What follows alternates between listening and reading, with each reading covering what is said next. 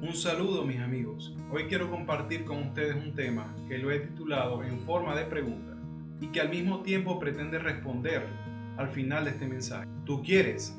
Recuerdo que mi mamá cuando yo estaba comiendo algo que sabía que le gustaba a ella, yo le hacía esa pregunta. ¿Tú quieres? Y ella me respondía, querer no es dar. Como queriendo decir, si me vas a dar, no me ofrezca, dámelo.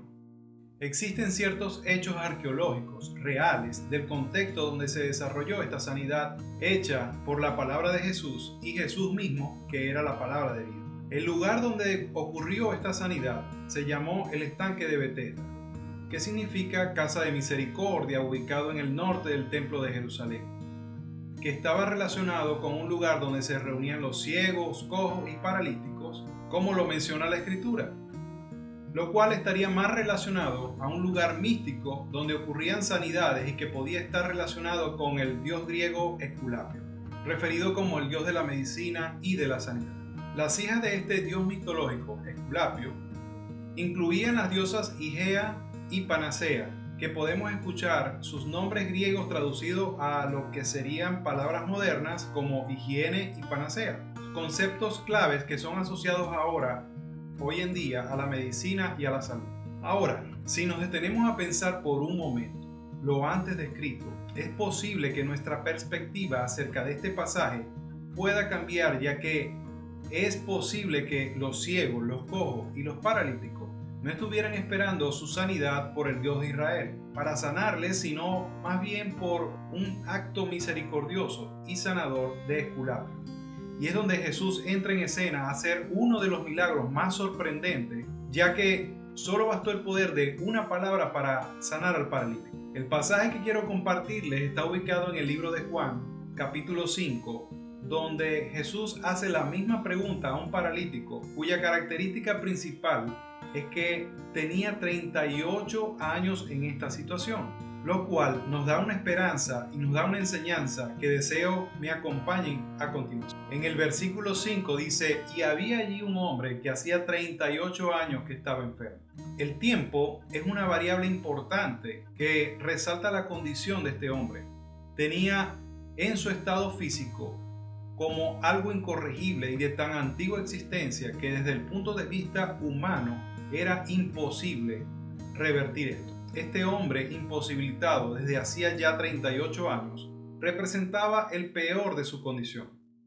No era ni siquiera posible arrastrarse porque era colocado allí por otro sobre una camilla. Llevaba más de la mitad de su vida en esa condición, lo cual describe lo dramático de su enfermedad.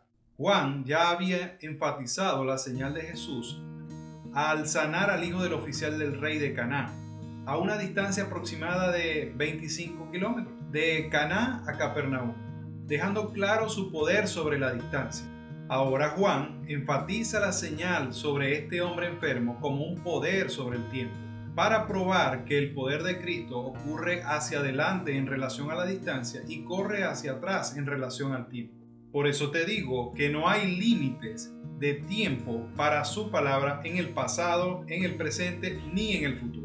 En el versículo 6 dice, cuando Jesús lo vio acostado y supo que llevaba ya mucho tiempo así, le dijo, ¿quieres ser sano? Halló a este hombre imposibilitado y completamente inmóvil en su camilla. Aunque algunos asumen que Jesús supo de este hombre por información de otros, sin embargo, él pudo bien conocer del hombre por su propio poder omnisciente.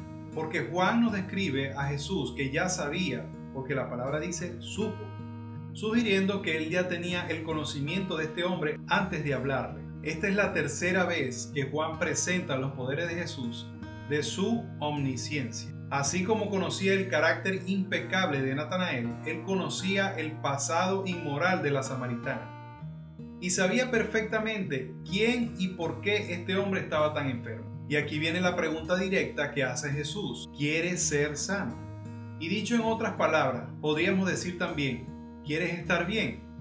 ¿Quieres recuperarte? Y esta misma pregunta se repite a todo lo largo del libro de Juan, cuyo resultado no es para provocar una respuesta afirmativa, sino para acercar a la propia percepción del hombre en ver cuál era el obstáculo que le impedía el estar sano en ese momento. Y fíjense que la única pregunta que Jesús levanta aquí al hombre imposibilitado o al paralítico tiene mucho significado esta pregunta y que está diseñada con un propósito y no únicamente para hacerle recordar su estado físico, sino que estas palabras estaban diseñadas para despertar la atención, la esperanza y el esfuerzo de este hombre que había caído en la apatía, donde podíamos afirmar que la pregunta fue hecha para despertar en su deseo por el beneficio de estar sano y ser salvo de aquella situación en la cual Jesús, el Salvador, compadeciéndose de su caso perdido, estaba a punto de impartir. El corazón de este hombre pudo haber estado decaído como sus extremidades a causa de tan largo sufrimiento y mucho descuido de su prójimo fue algo que tuvo que aprender este hombre imposibilitado y que Jesús estaba interesado en su enfermedad, el cual podía ayudarle si él tan solo quisiera. De manera que al creer en su amor también estaba preparándose para creer en su poder. Entonces podemos agregar que el significado no es solamente lo deseas, sino lo deseas intensamente. Así que también Jesús apela a la energía de su voluntad Quiero acotar que muchos enfermos desean continuar en su estado de incapacidad para seguir dependiendo de otros, causando quizás sus lástimas y dádivas, y no desean ser sanados porque esto significaría el fin de su dependencia. Y yo desearía que no fuesen muchos tampoco, ya que existe una salida.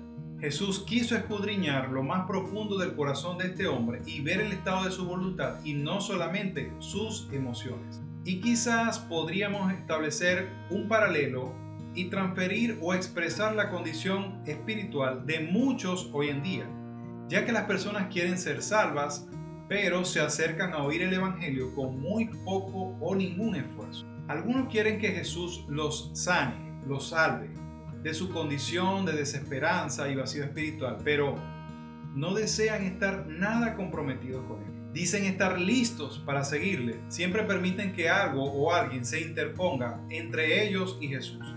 Casi siempre un miembro familiar, horario de trabajos o simplemente estilos de vida y algunas veces dan muestras de interés temporal, pero solo mientras dura la aflicción. Temor o necesidad urgente y que luego pueden olvidarse cuando sus circunstancias ya pasaron. Jesús dejó claro que una condición de verdadera urgencia debe imperar en el corazón de quien quiere seguir.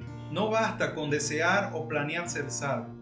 Se requiere una voluntad firme del corazón para arrebatar su reino con violencia, como dice en el libro de Mateo.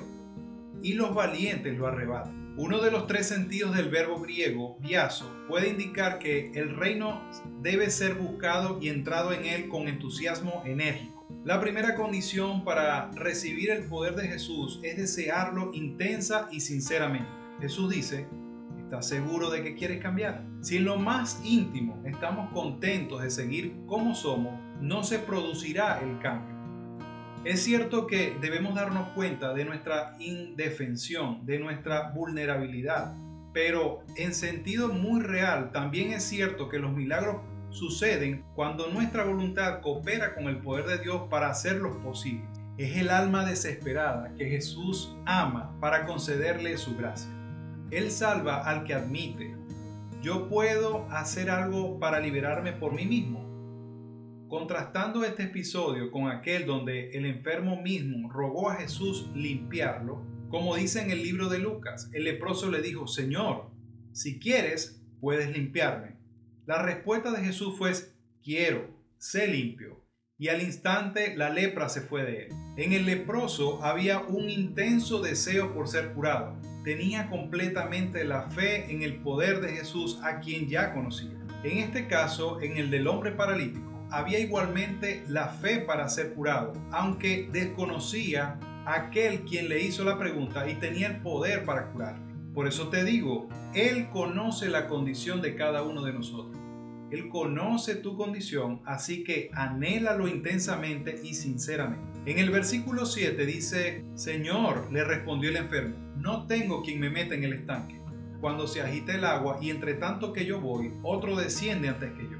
Un autor señala oportunamente que el hombre paralítico no se ofende ni se disgusta por la pregunta que Jesús hace. Sin embargo, hay melancolía e impotencia en las palabras del hombre porque su respuesta es una adherencia a la creencia popular de Jerusalén por las aguas milagrosas del estanque. Este hombre tenía 38 años postrado en su camilla y la única esperanza para ser curado era ser lanzado primero cada vez que supuestamente el ángel agitaba las El silencio mismo de Jesús respecto a las aguas curativas del estanque debía confirmarnos o debe confirmarnos que no había tal cosa que se alegaba. La demora en su sanidad no era debido a la falta de voluntad, sino a la falta de medios, ya que dice la palabra meta, significa literalmente lanzar.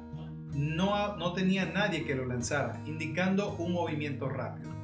Las palabras no tengo quien me ponga en el estanque cuando el agua es agitada nos da una idea de su desafortunada condición incapacitante, ya que por otro lado los otros enfermos tenían algún grado de movilidad, pero este paralítico dependía totalmente de otros para ser levantado, transportado y llevado a algún sitio.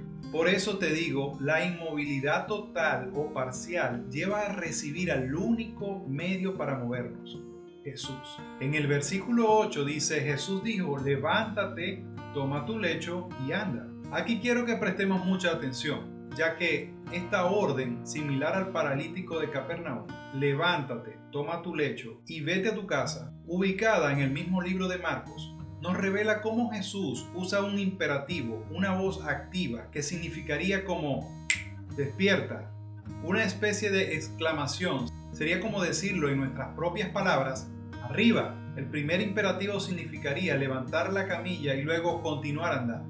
Es significante que este hombre creyó la palabra de Jesús y le pidió hacer algo que no había podido hacer durante 38 años. Aún sin conocerle, escuchen, aún sin conocerle y encontró inmediatamente una prueba de su sanidad. Parece ser que, aunque la fe solía ser un requisito para que Jesús sanara a la gente, no era absolutamente necesaria ya que la flaqueza humana no puede limitar a Jesús cuando éste ha de realizar las obras de Dios. Para un hombre que había expresado su total inhabilidad para poder hacer algo por sí mismo, la orden debió parecer una burla. Sin embargo, estas palabras representaron un desafío a una voluntad debilitada, como también el cuerpo paralizado. No obstante, este hombre ejerció una clase de fe tal solo en cumplir una orden, ya que de otra manera no había encontrado su sanidad. Fue la palabra de Cristo que le sanó junto a la fe obediente en cumplirla. Jesús tenía un mejor y más efectivo plan de sanidad que el ser lanzado rápidamente a las aguas del estanque. Por eso te digo, Solo necesitamos escuchar y creer una palabra para despertar a la vida. Hoy te digo, sé sano, sé libre de tu aflicción, sé libre de tu problema. Levántate, despiértate ahora. Este hombre impotente llevaba casi cuatro décadas, casi una vida, con su enfermedad y aparentemente una parálisis de todas sus extremidades y fue sano completamente en el mismo momento de obedecer una sola palabra, una palabra de Jesús. El Señor Jesús le sanó a través de su palabra dicha. Él ordenó al hombre realizar la misma cosa que él era incapaz de hacer, pero en su mandato está el poder del cumplimiento. Por supuesto que el propósito de estas señales no terminaba en la liberación de una enfermedad misma, como tampoco en el milagro impactante que estos milagros producían, ya que ya sea para ejercer la fe en los creyentes o el endurecimiento en los incrédulos como los fariseos, estas señales apuntaban al objetivo verdadero de Jesús al venir al mundo, a su papel liberador de los imposibilitados espirituales y a la libertad de la esclavitud que produce el pecado. Y como dice su palabra en las Escrituras, me ha enviado a sanar a los quebrantados de corazón y a pregonar la libertad a los cautivos, vista a los ciegos y poner en libertad a los oprimidos, a predicar el año agradable del Señor. La operación visible de su poder sanador era la señal evidente de su poder perdonador.